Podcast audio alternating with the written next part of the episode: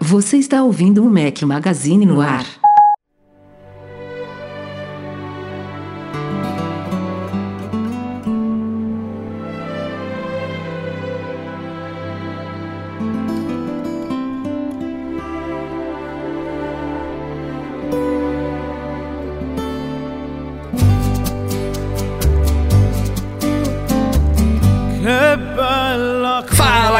Mac Magazine, sejam bem-vindos ao nosso podcast 327, ao som de, do trio italiano Il Volo. Obrigado, Lucas Caton, colaborador aí da equipe do Mac Magazine. Bom dia, boa tarde, boa madrugada, esquecida, boa noite. Tô bem. A todos, fala aqui Rafael Fishman, com meus dois companheiros inseparáveis por enquanto, Breno Mazzi, tudo bem? Fala galera, beleza? Tudo bem? Ó, eu aqui de novo. E hoje para trazer uma notícia para felicidade de muitos e para Calma, ter. calma. Não? Eduardo Marques. E aí, Seja rapaziada, meus queridos do meu Brasil, como vamos? Tranquilo, tranquilo. O que, que foi, Breno? Você já- Você vai jogar assim, nem esperou introduzir? Ah, não, fale, fale aqui. não, pra que, velho? Introduzir? É, é, é pra felicidade de alguns, pra tristeza de outros. É, esse é meu último podcast, cara. Não é, oficialmente. Olha não, só, não. olha Sim, como, olha como ele é um sim. 7-1, cara. Olha como ele é. Cara, oficialmente, oficialmente será a minha última participação fixa aqui no podcast. Porque a gente vai fazer alguns ajustes de horários, tudo, e como eu tô com uma agenda super atribulada, não vou conseguir acompanhar tanto o Rafa quanto o Edu nesse novo horário, nesse novo momento de vida aí do Mac Magazine, principalmente do Rafael. Então eu me despeço de vocês, assim, com dor no coração, porque eu adoro é, perturbar vocês aqui, botar fogo, ser o ponto contra sempre, né? Sempre o ponto contrário. Se o Rafa tem uma opinião, eu quero ser sempre o, o contrário pra brigar com ele. Mesmo Mas- se, a opinião, se você concordar, você, você, você contraria. Né? Né, Eu tenho que contrariar sempre, eu sou do contra, mas é, com tristeza no coração, vou tentar participar sempre que possível, mas infelizmente não contem mais com a minha presença. E agora virei um convidado ilustre desse podcast. Então é isso. Agora vamos explicar então agora de outro jeito. Eu introduzi primeiro para depois fazer sua despedida, mas ok. É, como vocês sabem, vocês provavelmente a maioria de vocês deve estar ouvindo esse podcast aqui na noite de sexta-feira, talvez na manhã de sábado. É, este podcast não saiu no horário, no dia horário normal. A gente já está gravando agora, são é noite de quinta-feira, dia 20 de junho, feriado de Corpus Christi, aos três aqui batendo ponto. É, e esse vai ser o novo horário padrão de gravações, principalmente para os patrões que acompanham ao vivo. Na verdade, a gente está um pouquinho atrasado. A gente quer começar toda quinta-feira por volta das 6 da tarde. Não sei se é 6 da tarde ou 6 da noite já.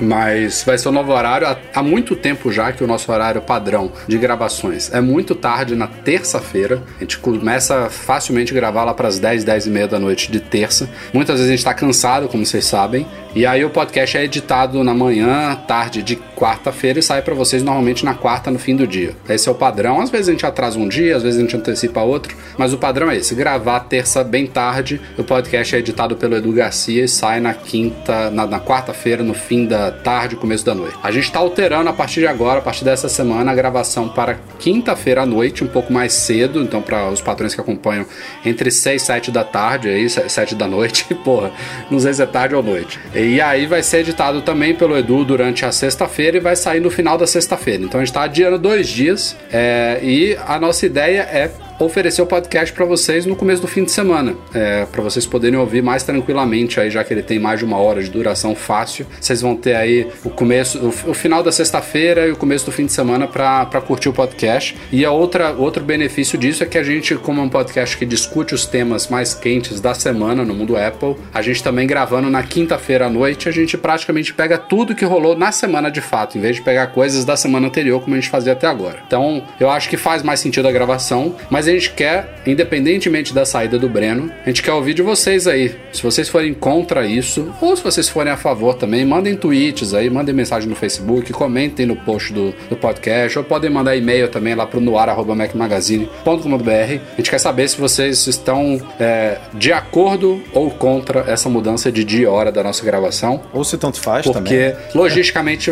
é, ou tanto faz, é verdade. Logisticamente vai ser melhor pra gente. Como a gente já citou aqui, eu estou de mudança mudança para o exterior em breve, voltar num fuso diferente e não teria mais condições de gravar lá para as 10 da noite aqui no Brasil. É, e a gente está aproveitando e mudando a data também, vai ficar melhor para todo mundo aqui. E aí, como a gente vai gravar mais cedo, isso que justifica a saída do Breno do quadro oficial aqui. Mas eu acho que ele vai participar mais ou menos tanto quanto participou nessas últimas semanas já não tava, já não tava com uma frequência muito boa, vai continuar como um convidado aí ilustre, lugar marcado aqui, vai ter uma cadeirinha virtual sua, Breno, que ninguém vai sentar. Tem outras cadeiras para convidados, é que nem, mas a é sua que tá nem, garantida. É que nem time de basquete, time de futebol quando aposenta a camisa, sabe? Camisa, e Ah, ninguém mais mais pode ou usar aquele isso, mais número. Tipo, o Flamengo ninguém Isso, pode usar o número exatamente. 12, que o número 12 é da torcida. O do Breno, tá, a cadeira dele tá ali reservada, ninguém vai sentar eternamente do nosso gorducho. Boa, obrigado, obrigado. Mas vamos, vamos discutir a semana já? Vamos puxar aí porque tem bastante assunto, né? Vamos, vamos sim. Aí, e, obviamente, a estrutura continua eu e o Edu, como sempre, é, variando convidados aqui. Algumas semanas tem, outras não tem, mas de resto o podcast continua igual. Mudança só de dia a hora e a saída fixa do Breno. Simbora?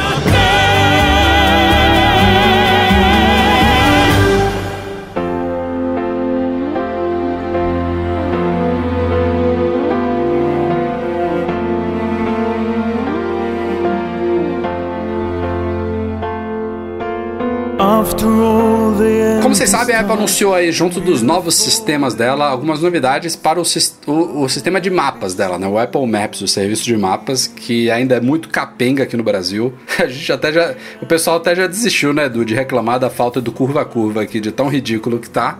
Mas, é, especialmente na Califórnia e em boa parte dos Estados Unidos, mas principalmente na Califórnia, ele funciona maravilhosamente bem, tão bem quanto o Google, eu diria, ou até melhor. Lá, né? Só lá, porque o mundo é um pouquinho extenso. É, é o único lugar que eu realmente consigo usar, é, que dá vontade E mesmo de usar, assim, porque não em usa outros muito, ele né? não tá nada legal. Mesmo assim tem os erros bizarros. Mesmo assim, acabo pelo costume não usando, né? Pelo costume eu acabo não usando. Mas e, e agora com essa integração também do Waze do, Car, do, do Waze e do Google Maps com o CarPlay também matou até a necessidade que alguns tinham de usar isso nos Estados Unidos, né? Mas enfim, tem uma novidade nessa nova versão do, do, do Maps chamada em inglês Look Around, que acabou na segunda beta dos sistemas de ser traduzida para Olha ao redor, que é a cópia descarada da Apple do Street View do Google. Mas a gente viu uma demonstração aí recente que mostrou que embora a Apple esteja copiando um, um recurso, sei lá, o Street View existe há uma década, no mínimo, uma década depois está vindo a cópia da Apple, pelo menos isso ela parece ter feito com uma tecnologia, e aí faz todo sentido, né, mais moderna que a do Google. Pô, se está vindo uma década depois, que venha É algum mínimo diferencial. né? É o mínimo esperado. E Tem um, tem um videozinho que o cara postou no, tweet, no, no Twitter comparando a, a mesma, o mesmo movimento lado a lado no Apple Maps com o Olha ao Redor e o Street View. E não só a qualidade da- das fotos do Apple Maps é superior, óbvio, né? Não sei em que ano foi capturado aquilo ali. Foi uma, umas ruas do Havaí. É, talvez já tenha muito tempo que o Google capturou ali, não sei. Mas o que mais impressiona é o movimento é, que você faz de um, de, de um ponto para outro na Apple. Você no Google é aquela animação meio tosca assim de zoom que faz um zoom e um fade de uma foto para outra, que a gente está acostumado, que não tem nada demais, mas funciona. Simplesmente você- você vê que está movimentando ali para frente. Na Apple é uma coisa quase que realística mesmo, que você tá como se você estivesse andando sobre a, sobre a estrada ali, sobre a rua. Ficou realmente muito legal, né? É, tipo, é, Rafael, também não é assim, estou andando. O que Ah, os caras fizeram foi. é, é, não, tá mais fluido, cara. Eu tô com, no, com ele no meu celular, no iPad, no Mac, eu uso de vez em quando aqui pra olhar. Óbvio que é uma experiência mais parecida, sabe com o quê? Com o Google Earth. Sabe o aplicativo do Google que quase ninguém usa? Que só usa o Google Maps? É, é bem parecido com aquilo. Se você pega o Google Earth e pega o, o Look Around da Apple, cara, eles são bem similares. A única coisa que a Apple fez é, um, qualidade de captura, as máquinas hoje são muito mais poderosas do que as máquinas que eles usavam antigamente. Por mais que o Google ele fique dando refresh nessas imagens e fazendo atualizações, você pode pegar algumas ruas aí que você entra agora para olhar e fala, nossa, isso aqui ano passado já não existia mais. Então tem um certo delay. A Apple está pegando as imagens agora, correndo. E o sistema de animação só que é um pouco mais fluido, mas não tem nada assim de tão incrível. O que eu quero ver é que ah, qual vai ser a primeira empresa que vai fazer a parte interna realmente dos grandes shoppings, de aeroportos, esses grandes centros funcionar de verdade. Que tanto a Apple quanto o Google eles têm aquelas soluções de mapa indoor, né? Que a Apple mesmo, se você entrar lá no, no Apple Maps, ele tem um sisteminha você consegue saber lojas do terceiro piso de determinados shoppings, que é muito legal. O dia que isso estiver funcionando com o Look Around, eu vou falar, pô, agora sim, agora a Apple tá começando a passar o Google Maps, mas para mim é, é, é, um, é um negócio tão sutil, cara, que não vale a pena você migrar ou usar só por causa do Around. Assim, não tem porquê. Nem por curiosidade. Se você for ver por curiosidade, você vai falar, pô, ok, do Google. No segundo dia você já está usando do Google de novo. É, e fora que a Apple tem uma, uma desvantagem abismal de cobertura, né? Porque esse recurso, como eu falei, tá ali na Califórnia, em algumas cidades dos Estados Unidos, deve, tá agora sendo mapeado, se eu não me engano, em alguns países da Europa, Canadá e tal, mas, pô, é muito embrionário ainda. Ah, vai esperar isso chegar isso, em, em Vitória da Conquista aqui da Bahia, sei lá, no Acre, no, no, não precisa nem ir muito longe, né? Em Pelotas, em, hum. em Angra dos cidade, Reis, sei lá, qualquer coisa. Assim, e, e, o que para mim é mais triste ainda, que assim, que é um limitante, é o Google Maps, cara, você usa em qualquer plataforma, você usa na web, ele é mega aberto, né? Então assim, qualquer bimboquinha, qualquer celular boqueta que você queira usar, você vai usar. E o Apple Maps não, você precisa realmente ter um iPhone, um Mac, né? Porque ele roda, ou um iPad, porque ele roda em cima de um aplicativo ainda. Então, a Apple, se ela quiser entrar de verdade nesse universo dos mapas, ela tem que comer muito feijão com arroz ainda, muito feijão com arroz. Mas é uma pequena evolução para o que a gente tem hoje em dia. Se for no ritmo de expansão do flyover, né? Que é aquele recurso também mas eles abandonaram. Nem, nem sei se isso tem no Google, né? Foi um recurso que a Apple colocou mesmo nos mapas que seria o diferencial, digamos assim, do Apple Maps. Tem meia dúzia de cidades, né, esse negócio. E é, é, é difícil, né? Vai, vai, ser complicado. É, no, a gente estava falando aí do, da, da, qualidade da captura das imagens do Google, que começou a fazer Street View há 10 anos atrás. Tipo, imagina quando a Apple terminar de fazer todo o mapeamento, né, é, do, de todos os países e tal. Pô, a gente já vai estar tá usando, sei lá, câmeras absurdas, né? Televisões. No Google já vai ter um Street View é, live. É, televisões de 16K, tipo, sei lá. Porque o ritmo é muito lento, né, da Apple para essas coisas. Ela é muito autoral, é muito eu preciso fazer tudo, não terceirizo essas coisas e tal. E aí peca um pouco por isso, né?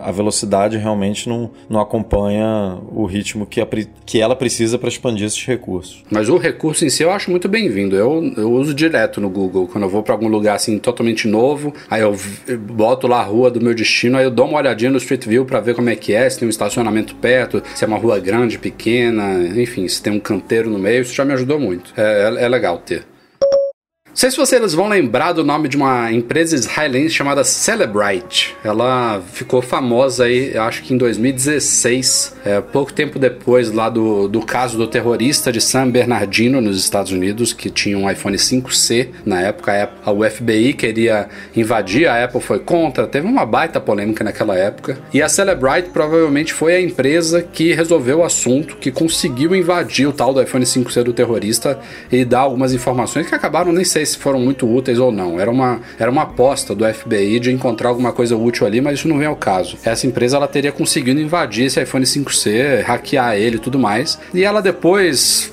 veio com uma solução ou outra, teve até um caso meio irônico de uns hackers que conseguiram invadir sistemas da Celebrite e roubar dados dela. Meio irônico até pouco. Mas essa empresa agora está de volta com uma nova ferramenta que ela diz ser capaz de hackear qualquer iPhone é, e muitos dos Androids high-end de hoje em dia. No caso de iPhones e iPads, rodando até o iOS 12.3, que é a versão estável atual.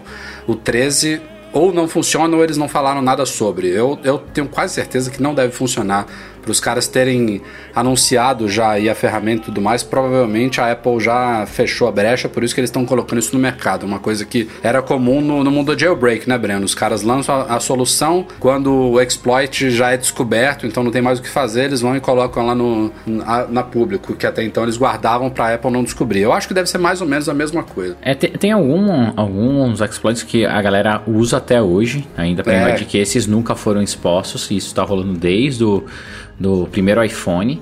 E eles acabam usando esse para fazer a invasão, acham outro e acabam explorando o outro que seria mais fácil da Apple descobrir. E vão fazendo, mas cara, isso acontece. E, e, lembrando que nenhum sistema é infalível. Então toda vez que tem um update, novas brechas são encontradas. Então é mais do que natural que isso vai, vai virando um ciclo, né? Eles vão se renovando. Mas ah, para mim o mais interessante dessa notícia é a parte irônica mesmo, né? A empresa que invadiu o iPhone sofre vazamento de dados. então é. é, é o que mais acontece hoje em dia. E, e, quando, quando a empresa também coloca isso no mercado, a Apple, seja de forma explícita ou usando uma, uma empresa lá, uma, uma máscara qualquer, um, uma coisa escondida, ela, ela vai ter acesso à solução e vai estudar ela justamente para o jogo de gato e rato continuar, né? Se a, se, se a brecha está sendo explorada no, no mundo, isso vai chegar nas mãos dos, dos hackers que trabalham na Apple, porque a equipe de segurança de uma empresa como a Apple é cheia de hacker também, é, e os caras vão fazer uma espécie de engenharia reversa da engenharia reversa para fechar as brechas, basicamente. É, o importante só que é, para mim é lembrar que todo mundo, todo mundo está vulnerável a algum tipo de ataque, hacker ou vazamento de informação. É, só que 90% desses ataques, desses vazamentos acontecem por mau uso das informações do próprio usuário. Então é o usuário que não coloca uma senha muito difícil, é o usuário que coloca a mesma senha de vários devices, é o usuário que não ativa é, a dupla verificação. Então, se vocês têm receio sobre isso, prestem atenção, use assim, cara, senhas individuais para cada serviço, ative sempre a dupla verificação em todas as contas, não forneça seus dados para ninguém, é aquelas coisas básicas que você não, não vai cair em nada. E dificilmente alguém vai conseguir pegar seu iPhone, espetar em algum lugar, esperar o tempo que precisa para quebrar sua senha ou para ter acesso às suas informações. Então fica, todo mundo fica relaxado que isso é mais mito do que parece, tá bom? Nosso querido Mintico está de volta e trazendo rumores não para deste ano, para o ano que vem, 2020, iPhones. A gente já tá, o que, uns três meses aí de conhecer os iPhones deste ano e o Mintico já tá falando dos iPhones de 2020. É, ele trouxe algumas coisas óbvias e outras que eu não, não tinha ouvido falar ainda que é, merecem ser ouvidos, né? Não é que o cara é impecável aí, mas ele anda bem aí, tem fontes que já se provaram ser bem certeiras. A parte óbvia é, é conectividade 5G chegando nos modelos flagship do ano que vem. Não é para esperar 5G este ano, e o que faz todo sentido, né? Uma tecnologia que está começando a se disseminar agora. Você vê que mesmo nos Androids o 5G ainda é um opcional dos modelos top mais caros. É, são poucas as redes e os locais que já começaram a implantar isso. Os próprios modems ainda não estão super otimizados. Tem gente já falando aí que come uma bateria lerda, que a velocidade não chega ao que é realmente prometido para 5G. Então agora ainda está naquela fase embrionária. E tal como aconteceu na época do 3G, tal como aconteceu na época do 4G, a Apple não vai correr. Ela não vai lançar lançar, isso é praticamente certeza que este ano não veremos iPhones com 5G mas no ano que vem faz todo sentido. A gente está falando daqui a um ano e três meses. Aí já a coisa já começa a ficar interessante. É, o que o Mintico está falando é que a gente vai ter provavelmente a mesma estrutura atual de três modelos, né? Um um pouquinho mais barato e dois flagships com telas menor e maior. É, o 5G só estaria nesses dois flagships, então o sucessor do sucessor do, do 10R, por exemplo, não teria 5G ainda no ano que vem. Teria só 4G LTE e o sucessor do sucessor do, do 10S e do 10S Max, já que a gente está falando de duas gerações à frente, né? Eles teriam 5G e aí o 10R, o sucessor do 10R, ele vai ter uma tela OLED, todos eles passariam a ter OLED, o que eu achava que poderia acontecer esse ano já, mas isso ainda é uma possibilidade, mas aí o 5G já, já passaria a ser o principal diferencial entre as duas linhas. Mas sobre os modelos maiores e mais caros, na verdade maior, vírgula, né? Porque o 10R, o sucessor do 10R, ele continuaria com 6,1 polegada, como hoje, só que passaria a ser OLED, enquanto os outros dois o, o sucessor do sucessor do 10S diminuiria a tela em relação ao atual e o do 10S Max aumentaria. Então o gap vai ficar muito maior. A gente tem hoje 5,8 do 10S, aí uma, uma tela um pouquinho só maior do 10R que é de 6,1, tá ali no meio, e depois 6,5 do 10S Max. Se essa previsão do Mintico tiver certa, no ano que vem a gente vai ter 5,4 do, do, do que seria o sucessor do 10S Então um aparelho menor e mais compacto, aí agradando uma galera que gosta de aparelhos mais compactos. É, com certeza deve ser aquela diminuição da borda, como é o LED, né? A, a, aquele contorno que a gente tem hoje menor na, ainda, na tela. Né? E isso é, não vai precisar. Então, por isso que deve ser essa redução, mas o tamanho de tela, no final das contas, vai ser o mesmo. Então, a galera pode ficar tranquila que não vai diminuir o que você. O espaço de tela que você vai ver no seu device. Pode ser. Então 5,4, o sucessor do 10R continuaria com 6,1, então já é uma diferença boa, né, de 5,4 para 6,1. E aí o, o maiorzão passaria de 6,5 para 6,7, então ficaria 0,2 polegadas maior. Então aí a, a, linha já, já fica um pouquinho mais clara, né? Você tem um de 5,4, outro de 6,1 e outro de 6,7. Hoje em dia eles, estão muito próximos um dos outros ali, é, todos eles com LED, como eu falei, só que o de 5,4 e o de 6,7 com 5G também. Essas são as previsões né, do Mintico. não, eu, tô, eu tô é. até sem. É, eu não tenho uma, uma, opinião formada ainda sobre isso, cara, porque é meio. Faz sentido dar essa distanciada aí nos aparelhos, mas eu, eu acho. Eu acho esquisito. É, assim, 4, é, 0.4 é, 0.4 é, é, uma, é um é um diferencialzinho, né? A gente vê que hoje, hoje 0.3 sobe legal, né? Do, do 10S pro 10R. É uma... É, eu, eu, acho, eu acho que seria um pouco mais do que você falou, Breno. Não, não, mas sabe o que eu acho que pode ser?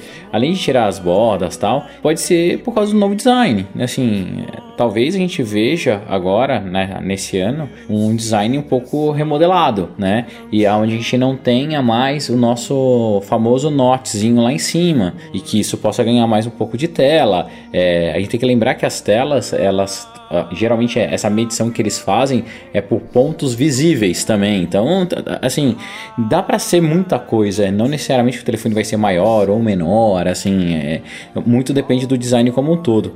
Mas para mim o que mais chama a atenção de toda essa essa notícia são dois fatos. Primeiro, da linha da Apple acaba ganhando todas as telas OLED só ano que vem. Eu acho que isso é um retrocesso da Apple, né? Então, a Apple continua demorando muito. Segundo, a adoção do 5G. Todo mundo sabe que a Apple ela realmente demora muito a, a adotar as coisas, só que o hardware de o modem, vamos chamar assim, né, que faz o controle não só da tecnologia de 4G, 4G Plus, é, 3G, LTE, as coisas, mais Wi-Fi dos iPhones é bem ultrapassado. Se você pega hoje, conecta seu iPhone numa rede Wi-Fi que é realmente rápida e compara isso com o Pixel que eu estou usando, cara, o Pixel dá de mil, mil a zero. Você pega a mesma rede, coloca um iPhone conectado num 4G de uma operadora, mesmo aqui no Brasil, e o Pixel conectado num 4G de uma operadora, cara, o Pixel é bem mais rápido. A Apple ela tem que correr. Eu lembro que tinha um tempão lá atrás,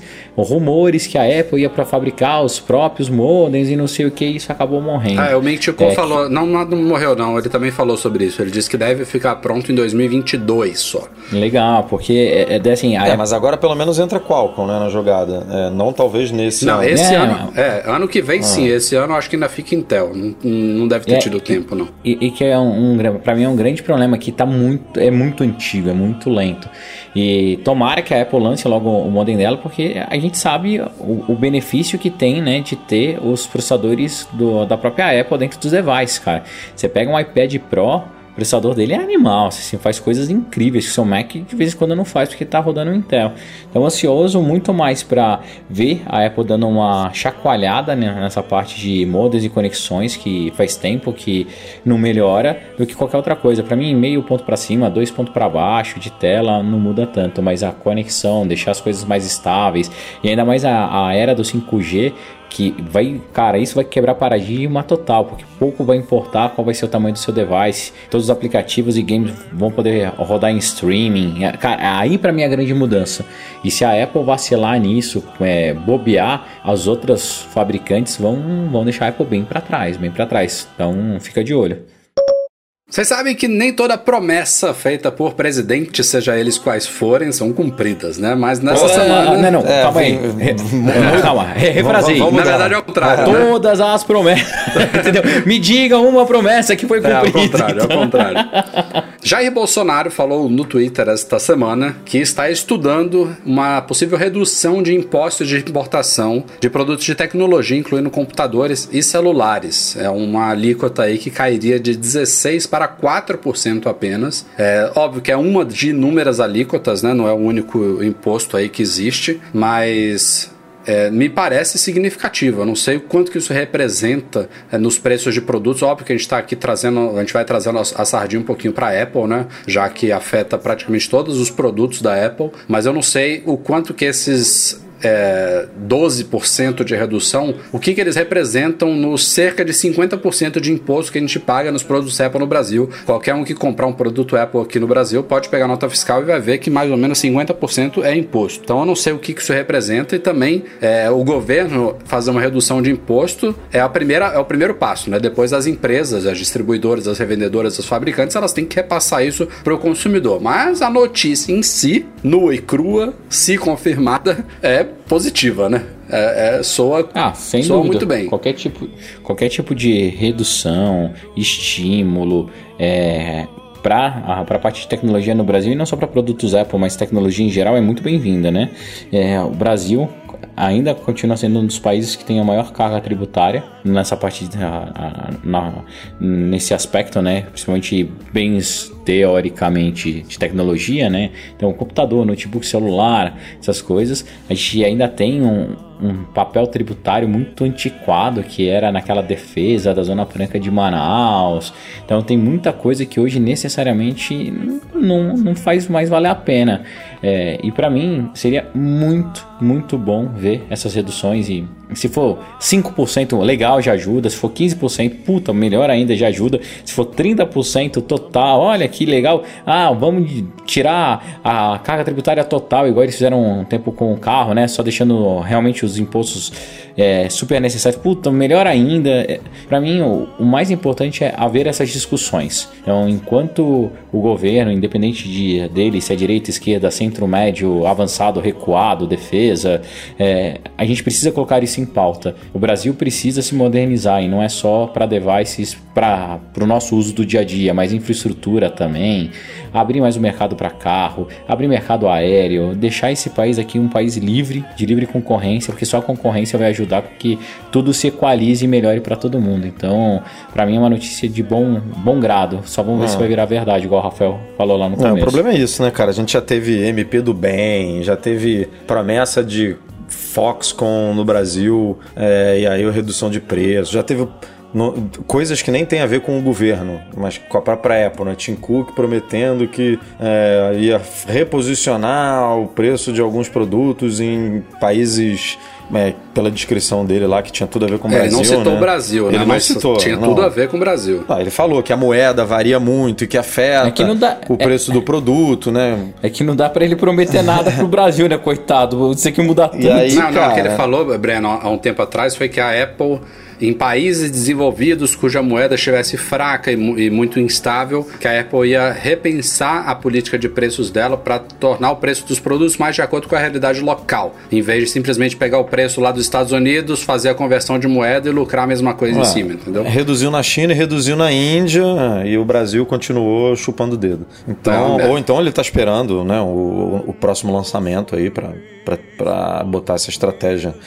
em pauta, mas enfim, não eu não lembro é, de impactos nos preços dos produtos, tirando variação cambial, que realmente impacta, que quem duvida pode buscar aí no site que vai ver que a gente já noticiou algumas vezes redução de preço dos produtos Apple por conta de variação cambial, por conta de queda, queda do dólar, né, fortalecimento do real e tal. Eu não lembro da gente comunicar tipo, ah, é, saiu uma lei ou teve um ajuste aqui no imposto tal e aí o preço aqui caiu.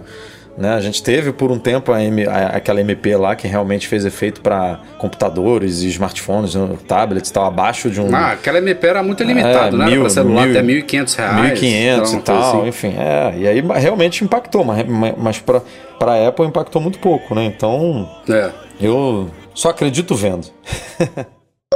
Ó, novidade significativa aí do WatchOS 6, que a Apple, hum, por algum motivo, não citou na Keynote. É, a galera que é desenvolvedora, aí o Breno vai poder falar um pouco mais sobre isso, sabe o quanto que é complicado fazer isso funcionar num ambiente como de um Apple Watch, mas a coisa já está aparentemente funcionando, não 100%, claro, a gente está na segunda beta só do WatchOS 6, mas ao que tudo indica, o sistema operacional do relógio vai poder ser atualizado OTA, over the air, é, ou seja, ele está se tornando é mais um aspecto que está tornando o Apple Watch independente do iPhone. Não é total. A gente já falou aqui outras coisas que estão tornando ele independente no WatchOS 6, como a chegada de uma App Store, aplicativos que vão poder existir somente no Apple Watch, sem existir no iPhone, sem se comunicar em nada com o iPhone, entre outras coisas. Mas atualizar o sistema para mim foi muito inesperado, viu? É, assim, Rafa. Para quem é desenvolvedor, isso agora a curto prazo não muda quase nada. Não, não, não é isso que eu quis falar, mais não, uma vez. Eu quis falar que é o que parece ser simples para o usuário tocar lá, baixar a atualização e instalar aí. No ambiente do Apple Watch, para a Apple fazer isso funcionar, não é nada trivial, entendeu? não, porque é óbvio que ele não tem espaço, a autonomia de bateria é muito baixa, ele precisa fazer isso com um monte de regra, tem que estar tá docado, assim, a preocupação de não corromper o software é muito grande. Ele acabava usando, usando o nosso iPhone para fazer o primeiro download depois fazer a transferência via Bluetooth e Wi-Fi que demorava absurdo.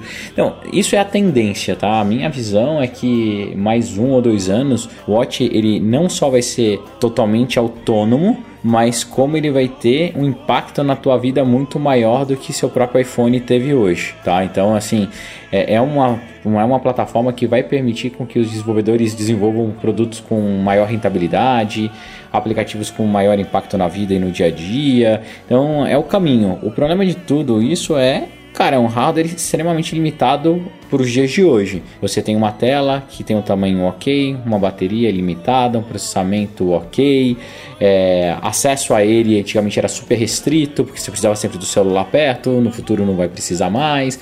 Então, a evolução do Apple Watch está sendo constante. Não sei se na velocidade que nós gostaríamos, mas que ele está evoluindo, ele está. E essa parte de fazer update over the air, independente do iPhone, para mim, né, no meu caso, é excelente, porque, cara, era maçante você ter que esperar de madrugada para atualizar, esperar deixar ele docado para fazer. Agora, teoricamente, ele pode fazer de uma forma mais natural. A hora que já tiver, ele fica fazendo o download de background, uh, background quando você estiver no Wi-Fi, alguma coisa, e daí você vai receber uma notificação para fazer update. E ou ele vai falar assim: deseja fazer o update no próximo ciclo de carregamento ou à noite, você vai dar sim e ele vai fazer. Que é uma maneira muito mais inteligente né, e muito mais easy para o usuário. Então é um device que eu sou apaixonado. Então, eu particularmente não saio sem meu, meu Apple, Apple Watch para nada. E a, as melhorias que ele vem ganhando vão gerar grandes impactos no futuro. Então, louco para ver o device novo aí no, em setembro, né? Fall, que a Apple fala. Vamos ver o que vai vir de novidade. E a, Application Store e, o Swift, a Swift UI prometem fazer grandes revoluções e esse mercado que eu sempre reclamei, falei, pô, o mercado de watch é um mercado meio parado, é difícil distribuir, as pessoas não têm como achar talvez a Apple comece a, a arrumar e chame mais os desenvolvedores para desenvolver para essa plataforma. Aliás, tem outra novidade aqui que eu esqueci de colocar na pauta, mas tem tudo a ver, que é a possibilidade de apagar apps nativos, né? Claro que não todos, como no iPhone, mas no iPhone acho que desde o iOS 10 ou 11 isso já está rolando. A gente pode, alguns dos apps que vem pré-instalados, você pode... Ele, ele, ele não acaba apagando, né? Ele meio que faz um hide ali do, do ícone, porque quando você instala é muito rápido. Mas é uma, é uma, é uma coisa boa, né? Você, ainda mais no Apple Watch ali que tem uma interface tão limitada, você poder esconder alguns ícones ali de algumas coisinhas que você nunca vai usar, ótimo. É, tudo que você dá liberdade para o usuário, eu acho excelente. Eu queria muito poder apagar o Safari e deixar o Chrome como padrão. queria muito apagar o Mail e deixar o Gmail como padrão. Um, um dia, quem sabe. É, tem que mudar bem a estrutura interna né, do sistema para permitir isso. Mas pode, pode acontecer mesmo, com certeza. É só Apple querer.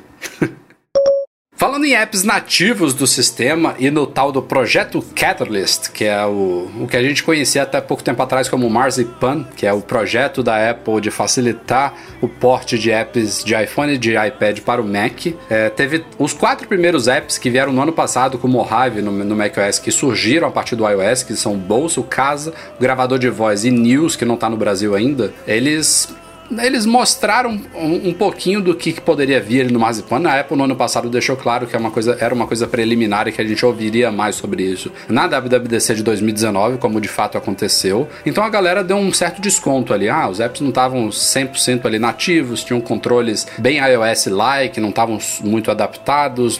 Você via abrindo os apps que eles não eram nativos do Mac. E aí ficou uma grande dúvida, pô, será que os caras vão conseguir melhorar isso em um ano e tal? E veio o projeto Catalyst. A Apple detalhou, teve muita gente empolgada, tá cheio de desenvolvedor aí trabalhando nisso e, e, e mostrando que a coisa é boa, não é tão limitada quanto parece. Mas a galera que tá rodando as betas do, do Catalina viu que os quatro apps estão idênticos ao do ano passado. A Apple não pegou as melhorias que ela, que ela trouxe aí no projeto Catalyst e embutiu nesses quatro primeiros apps que ela criou no ano passado. E aí rolou uma série de críticas, não que eles sejam muito importantes, tá? Mas é, é meio estranho, para não dizer vergonhoso. E aí o Craig Federici, que é o chefão lá de software da Apple, falou a Cinet esses dias que esses apps todos vão receber sim é, o que eles chamam de major updates, né? Uma atualização significativa até o lançamento do Catalina, que provavelmente deve vir aí nas próximas betas. Simplesmente não está, não, não chegou na primeira e na segunda beta do Catalina, mas que eles vão sim ser redesenhados, ser melhorados, ser, se tornarem mais nativos do Mac mesmo. E ele adicionou, inclusive, que eles já poderiam ser antes, que é, foram basicamente escolhas de design, a forma como eles funcionam hoje, que teriam sido escolhas não bem vistas pelos usuários Aliás, o Craig deu uma cutucada, né, Edu? Uma porrada. deu uma cutucada pública é, na, culpa... nos designers e desenvolvedores da Apple lá. Não a culpa é dos designers, não vem reclamar comigo não, que a, engen a engenharia de software estava funcionando muito bem lá, eles que quiseram fazer desse jeito tosco aí. foi, foi basicamente isso. É. Né? Ficou realmente bem, um apontando o dedo pro outro ali internamente, né? Assim, quem tá de fora, pelo menos, foi o que pareceu. Mas é, é, eu, eu, entendo pouco dessa área de, de, de desenvolvimento, mas me parece que é, com esse lançamento novo é, que, que, a gente viu na WWDC, né, do, do Catalyst, é tipo a coisa deu realmente um upgrade, né, que antes não era possível fazer muita coisa que hoje é. Até por conta desse disso que o Breno comentou aí, né? Do, do Swift IU, é, do, do UI Kit e tal. Então, é assim, não, não sei quão verdade é essa fala dele de que, ah, não, antes dava para fazer é, do jeito que a gente vai, vai apresentar aí agora, quando o Catalina for lançado. Tipo, foi, foram escolhas é, da equipe mesmo que, que ficou responsável pelo, é, pelo desenvolvimento, pelo visual do app. Só lá dentro mesmo para saber, mas porque a Apple tá testando o que a gente nem, né, nem faz ideia do que vai sair ainda. Tipo, as coisas do ano que vem já estão já estão pipocando lá dentro e a gente não sabe. Então, pode ser que seja verdade mesmo isso dele, mas que ficou esquisito, ficou. Aliás, falando em, em, Catalyst, o Steven Trotton Smith, que fica vasculhando os códigos aí dos sistemas da Apple junto do Guilherme Rambo, ele também encontrou referências aí de que a Apple pode estar trabalhando e faz todo sentido, né? Ela não, não tem por que a Apple só se limitar limitar esses quatro apps que a gente falou agora, que ela estaria trabalhando em versões portadas do Atalhos, pô, é muito bem-vindo, até porque o Automator no Mac tá alargado e o Atalhos do iOS é infinitamente mais moderno e mais bacana, inclusive com as novidades que estão vindo aí no iOS, no, no iPad OS 13, tá deixando ele ainda melhor. Acho que agora eu vou começar a usar ele, tem algumas coisas ali de integrações automatizadas que são fantásticas. Parece que tá mais é... intuitivo, né? Que tá mais fácil é... de construir a, os gatilhos e tal. Antes era bem, é, tipo, era era bem para desenvolvedor ali o negócio, agora parece que tá mais tranquilo. É. E o outro aplicativo que também merece isso é o Mensagens, né? Que já é limitado por si só. E a versão para Mac é ainda mais limitada que a do iOS. Tem coisas que existem no, no mundo iOS que não tá no Mac ainda. O Steven, inclusive, conseguiu, já mexendo lá em frameworks privadas da Apple, fazer rodar mensagens do iOS no Mac, bizarro, com aqueles efeitos de. de, de... baita frufuru, né? Idiotice, mas é. enfim, está lá no iOS, não tá no Mac, ele já conseguiu meio que fazer funcionar. Então, não sei se vai vir na primeira versão do Catalina ou não, se é uma surpresa, se, se a Apple não quis anunciar ainda porque ela sabe que não vai ficar pronto a tempo, mas é, deve vir, vai cedo ou mais tarde. Eu acho que a Apple não quer anunciar mais nada depois do AirPower. Pô, é melhor, né? Eles não querem... É, ela faz bem, realmente. Eles não querem se comprometer com mais tá nada. Certo, muito bem. Ah, vamos lançar o Dark Mode. Nada, nada, assim, até coisinha simples, melhor de ficar quietinho. Vai que dá merda. É, então. é verdade. Faz bem ela.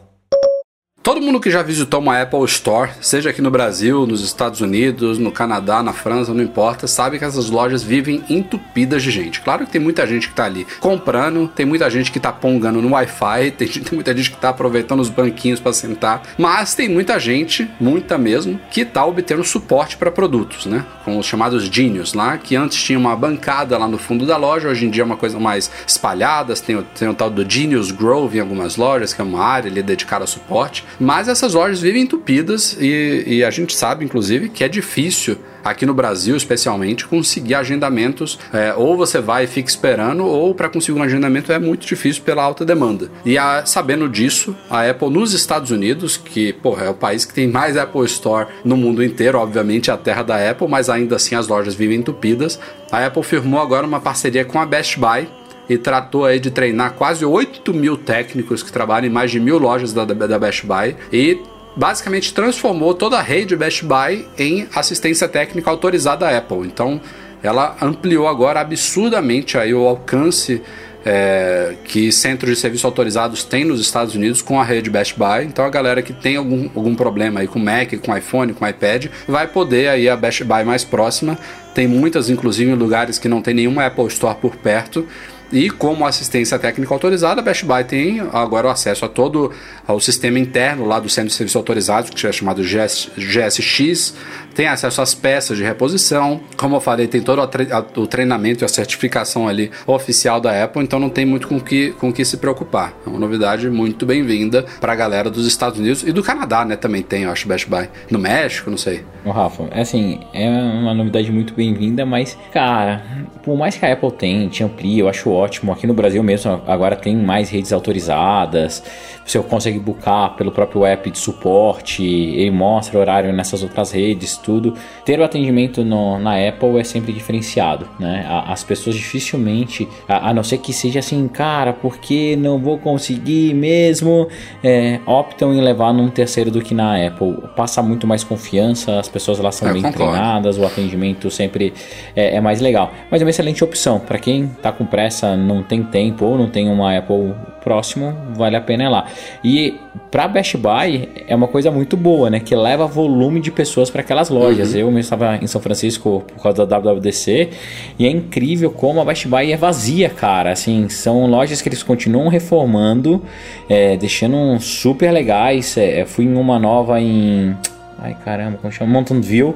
A loja estava linda, linda, linda, só que tinha eu e mais uns seis, sete ó, é, usuários lá dentro, assim. São lojas, cara, muito legais. Então, tem uns espaços novos agora de áudio, vídeo, salas super bem preparadas para você sentir a qualidade do áudio, de alguns equipamentos, mas vive vazia. Quem sabe isso não leva volume e consegue segurar a essas lojas que para mim ainda é mais gostoso comprar algumas coisas pegando, olhando, né, tirando detalhes do que na própria Amazon ou em outros serviços online. Então, tomara que vida longa aí a, a Best Buy, que é uma loja que eu gosto bastante. Aliás, não fazendo propaganda gratuita aqui para Best Buy, mas isso que você falou da Amazon, para galera que não sabe, a Best Buy tem uma política de, de price matching, né? Esqueci qual é o nome que eles usam. Isso. É, se o produto é for vendido Compre pela Amazon, não pode ser marketplace.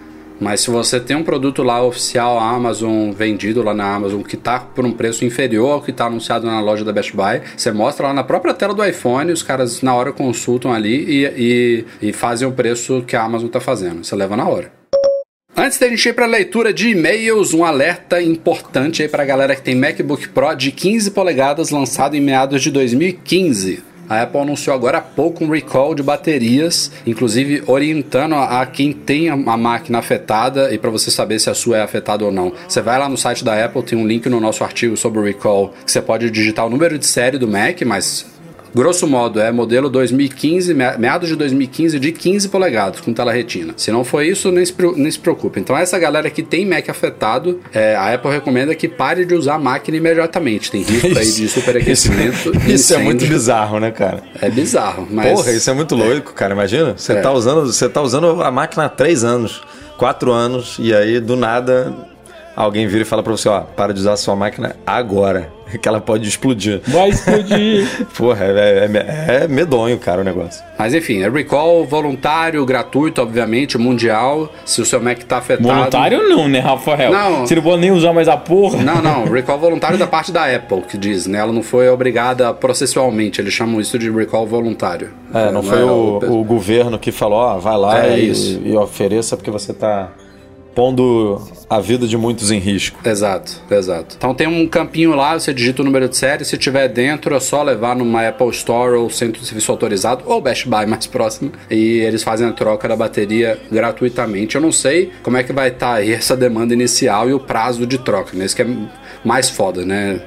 Eu não sei, não sei se é pior ficar sem Mac ou ficar sem iPhone, né? Isso, é, esse é outro grande dilema do, do, da rede de atendimento da, da, Apple, é a velocidade de troca. Tanto é que ela teve que fazer um, um, uma preparação especial para o caso das baterias, das baterias não, desculpa, do teclado borboleta dos Macs, para conseguir trocar os teclados em até 24 horas na maioria das localidades dela. Porque o normal era ficar 3 dias, 5 dias, uma semana sem Mac por causa de um teclado que é falha de fábrica. Isso é inaceitável, né? E, e volta aquela discussão, né? Eu não sei como é que é, como é que é a troca de bateria nesse recall, mas eu tenho um MacBook Pro de 15 polegadas. É exatamente esse MacBook Pro do recall. É, o meu não, não entrou nessa eu digitei lá o número, o número de série dele não entrou porque eu já fiz uma troca de bateria. Então a minha bateria na real é uma mais nova do que a dessa. Então pode ser que por isso não entre. Só que quando eu fiz essa troca, de novo você não troca só a bateria, né? Você troca a top case inteira. Você troca o teclado, troca a bateria, troca o trackpad, troca os alto-falantes. Então, tipo, será que é o de novo o feitiço virando contra o feiticeiro, né? Porque a Apple teve um problema de teclado, né? Um, tá aí até hoje esse problema de recall. Que Acho bom, viu, Edu? Tinha que trocar um monte de peça por causa de um problema no teclado. Aí agora, por causa de um problema de bateria, ela será que vai dar de brinde aí entre aspas alto-falante, teclado, trackpad para todo mundo e gastar uma grana mais por causa disso? Não, acho, acho ótimo isso. Acho ótimo para para Apple perceber o quão idiota que é ficar fazendo esses produtos tão é, finos e selados e impossíveis de é, até então a discussão era pro lado do usuário, né? O quão difícil que era o usuário ter que reparar um produto ou quanto que ele teria que gastar. Quando isso cai no colo da Apple, ela sente o, próprio veneno. Então é bom mesmo. Quem sabe a gente tem produtos mais modulares, como é o caso do novo Mac Pro aí no futuro. Mais duráveis, né? Porque as coisas da Apple não estão duráveis é, mais. Não só. Eu quero produtos mais duráveis. Duráveis e reparáveis, né? Se, se, tem coisas que são inevitáveis. Então, quando é inevitável, que seja fácil e barato de reparar. Vamos então para e-mails enviados para noar.mecmagazine.com.br. Tem três e-mails rápidos aqui para fechar esse podcast. Começando com o Diogo Amon pergunta se algum de nós já teve problemas ao mandar áudios no WhatsApp usando AirPods. Ele diz que os deles às vezes ficam chiados, ficam cortando e que isso não acontece em ligações ou outros apps. Não. Eu já. É. Não que eu lembro. Eu, eu, eu também não eu, lembro. Eu, de... eu, direto, não, não só no WhatsApp, no, no Telegram também, né, Edu? Eu ultimamente, eu, assim, eu lembro que a gente chegou a ter problema sim, mas ultimamente eu não, tinha, não tenho mais tido problema não. É, e eu tenho usado bastante, assim, né? Basicamente todo dia eu saio de casa com os AirPods e tal e a gente vai se falando muito por Telegram, mas mando também por WhatsApp para minha família e tem muito tempo que, que eu não tenho esse é, tipo pode, de problema. Pode ser que pode ser que recentemente realmente tenha melhorado, eu não notei, mas já teve no passado, você já reclamou muito disso e isso que o Diogo falou faz sentido, porque eu, eu uso direto para ligação e nunca ninguém reclamou, mas em áudio de Telegram e de WhatsApp, às vezes eu mesmo ouço depois e tá uma merda, não sei o que, que é, se é o, se é o isolamento de ruído, se é a seleção do microfone esquerdo ou direito, mas fica muito diferente. Eu ficava, pode ser que seja passado. Seguindo em frente aqui, o Bruno Henrique Barbosa se mudou recentemente, recentemente do Brasil para a Alemanha e ele quer saber se vale a pena alterar o ID Apple dele do Brasil para a Alemanha. Ele diz que assina o iCloud, o Apple Music, usa compartilhamento familiar e ele queria saber qual seria o impacto dessa mudança, idioma, por exemplo, das lojas e tudo mais. E eu, se fosse ele, continuava com a do Brasil, ainda mais se agora tá ganhando em euro, cara fica aí gastando aqui em real, não muda, não, não tem porquê. A não ser que tenha serviços e aplicativos exclusivos que tem aí na Alemanha. É. Exemplo, ah, aplicativo de parquímetro. De banco. É, aplicativo do banco, aplicativo do metrô, que te atrapalha no dia a dia. Se não... Mas aí também simples resolver. Porque tem uma conta é, Eu tenho duas lá, contas. É. É isso, eu, te, eu tenho duas contas. Eu tenho uma conta americana e uma conta brasileira.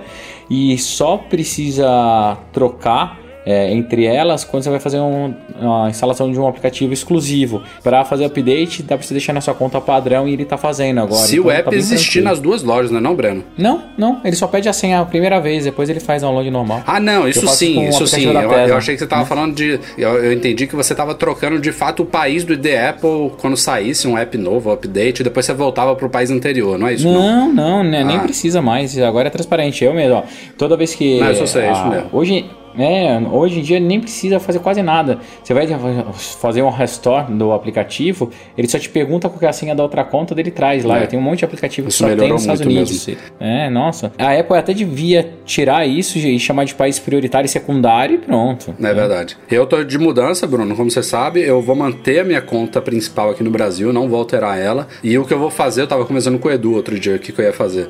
Eu vou pegar minha conta americana, que já existe há um tempão e não tem mais motivo muito para mantê-la nos Estados Unidos. Era da época ainda que muitos aplicativos não tinham aqui no Brasil, a, a, categoria jogos não existia aqui no Brasil, por isso eu tenho essa conta americana há séculos. E eu vou alterar essa conta americana para o, o outro país que eu vou, que eu não quero falar aqui à toa. Mas. Nossa, vai fazer uma baita é um, diferença, é um né? 7-1 mesmo, né? Eu tô indo pro Japão, mentira. Enfim, não, pouco importa. Podia ser Alemanha, não importa. E aí vou, vou, vou manter essas duas contas em, é, em paralelo. É melhor do que mudar a sua única para lá, porque aí você também pode deixar de ter acesso a aplicativos do Brasil que você queira ter. Não sei se você manteve conta bancária aqui, se tem algumas coisas aqui que você usa no Brasil, aí você ia e, perder acesso. E, cara, e tem uns aplicativinhos que, assim, você que é brazuca vai sentir falta. Tipo, tem Globoplay, sabe? Sport TV, só tem na loja brasileira, não vale a pena mudar, não. No máximo cria uma outra aí. É mais fácil você ter exceção uh, na Alemanha do que aqui no Brasil. Para fechar a semana com o João Martins, ele disse que está pensando em formatar o iPhone dele e o Apple Watch. E ele quer saber se dados de atividade, exercícios, os círculos e tudo mais são é, salvos no iCloud, Edu. Se ele, vai, se ele vai recuperar isso tudo depois de fazer a instalação e puxar o, o login dele. São, hoje em dia é, até, até onde eu me lembro, tudo isso já, eu também acho já que vai para o iCloud, sim. sim. É, antigamente é. tinha aquela ah. história de.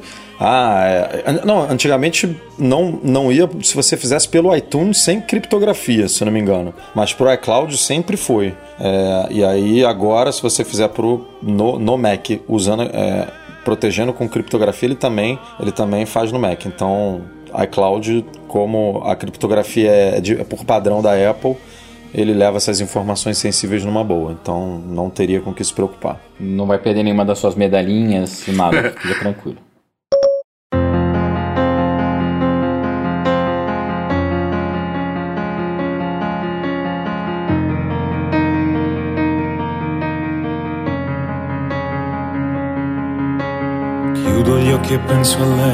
Bom, galera, vamos ficando por aqui. Breno Mazzi, obrigado pela companhia de anos. Você é o, é o mentor do nosso podcast, inclusive, né? Sem você o podcast nem é. existiria. E como eu falei lá no começo, sinta-se em casa, volte sempre. Valeu, galera, foi excelente. Adorei. Eu que enchia muito o saco do Rafael pra gente fazer um podcast. Na verdade, gente, eu fazer. bani o Breno. Eu expulsei ele, não tava aguentando mais. E a gente inventou a gente tá essa historinha. A gente tá brigado. Eu não vou me mudar, é, não então... tem nada então, isso aí foi tudo inventado. então, criem a teoria das, da conspiração que vocês quiserem. Estou mudando de blog agora, vou, vou montar um concorrente do, do Mac será Magazine. Será que o Breno foi contratado por alguém? Ou será que o Breno na semana que vem vai comprar o Mac Magazine e tirar o Rafael do Mac oh, Magazine? Tem, cara, boa, tem, boa. tem todas essas teorias da conspiração.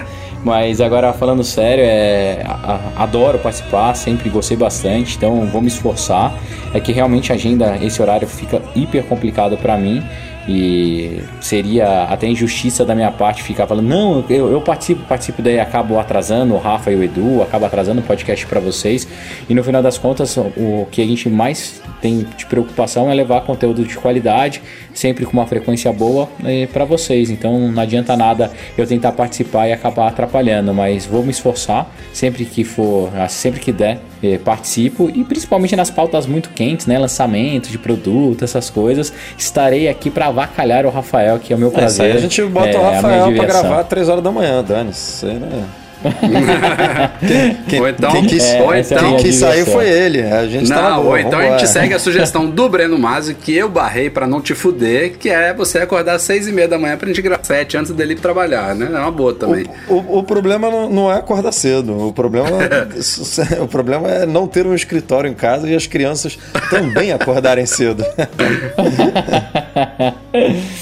Não, mas no final vai funcionar, vai ficar bom para todo mundo. Então espero estar de volta em breve, vou aparecendo aí. E, cara, e se ficar com saudade de mim, que eu acho que não, não vai ter ninguém com saudade, vocês sabem minhas redes sociais, estou no Instagram, apesar de ainda estar tá usando muito pouco também, porque o trabalho tá foda.